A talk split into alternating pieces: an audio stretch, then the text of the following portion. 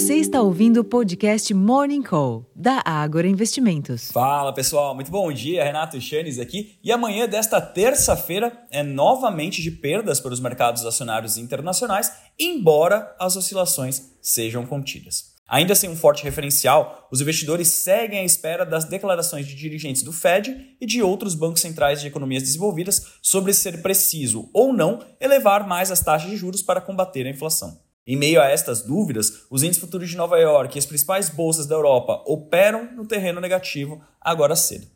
Fora do mundo das bolsas, o dólar opera perto da estabilidade frente a outras moedas, os contratos futuros do petróleo se recuperam, subindo mais de 1%, em função das notícias de que a Arábia Saudita está pedindo a outros membros da OPEP+, que se reúne nesta semana, que reduzam as suas cotas de produção, enquanto que os preços futuros do minério de ferro caíram em Dalian, com recuo de 2,61%, cotados equivalente a 132 dólares e 95 centos por tonelada, depois que autoridades chinesas disseram que conduzem pesquisas sobre os índices de preços de commodities. O ânimo local continuará subjugado ao cenário externo e o foco dos investidores ainda está no fronte fiscal.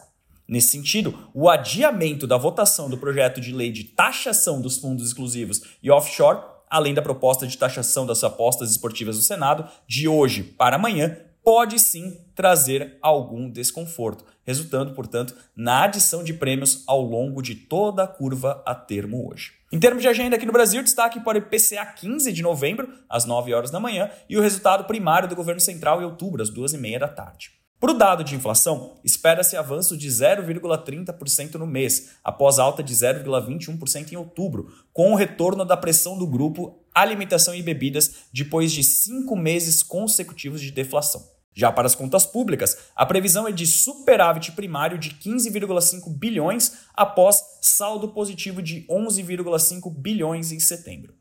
Entre os eventos de dia, o Tesouro realiza leilões de títulos públicos às 11 horas da manhã, a CAI do Senado realiza sabatina dos dois indicados do Banco Central pelo presidente Luiz Inácio Lula da Silva às 10 horas da manhã. Também estão previstos eventos com os diretores do Banco Central, a Fernanda Guardado, meio-dia e meio, e o Diogo Guilhem, às sete e meia da noite. O vice-presidente Geraldo Alckmin, que ocupa a presidência da República enquanto Luiz Inácio Lula da Silva está fora do Brasil, participa da reunião geral da Frente Nacional de Prefeitos, às 9 horas da manhã, deve receber o ministro da Defesa, o José Múcio Monteiro, ao meio-dia, e participa da abertura do Fórum de Comércio e Serviços às 3 horas da tarde. Nos Estados Unidos, o índice de confiança do consumidor em novembro é o único indicador econômico previsto, ao meio-dia.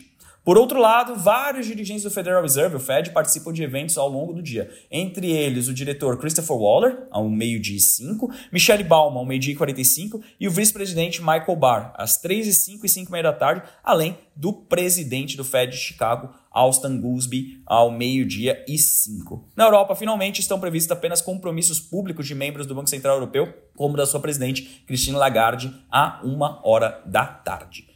Mais cedo, houve uma ligeira melhora no índice de confiança do consumidor da Alemanha para dezembro, em menos 27,8 pontos, segundo o Instituto GFK, conforme esperado, porém. Bom, pessoal, como vocês podem ver, realmente o ânimo está bastante limitado, todo mundo aguardando o que o Powell e os outros homens do Fed e mulheres do Fed e também é, dirigentes de bancos centrais mundo afora têm a dizer. A perspectiva, aparentemente, é de que os juros pararam de subir mas ninguém quer fazer apostas muito entusiasmadas até terem certeza disso. O fato é, é que as treasuries americanas caíram bastante desde o pico recente, quando já atingiram 5%. De lá para cá, os mercados melhoraram bastante, mas ainda há uma dúvida sobre a continuidade desse processo. Portanto, nesse intervalo, os investidores ficam um pouco mais reticentes, tirando um pouco do ímpeto, e é isso que nós vimos ontem, né? O Ibovespa fechando ali muito próximo do 0 a 0 e a tendência, pelo menos agora pela abertura, a gente não tem bola de cristal para saber o que vai acontecer ao longo da sessão, mas pelo menos para abertura é uma sessão morna, muito parecida com a de ontem. Ainda assim, eu faço convite para vocês acompanharem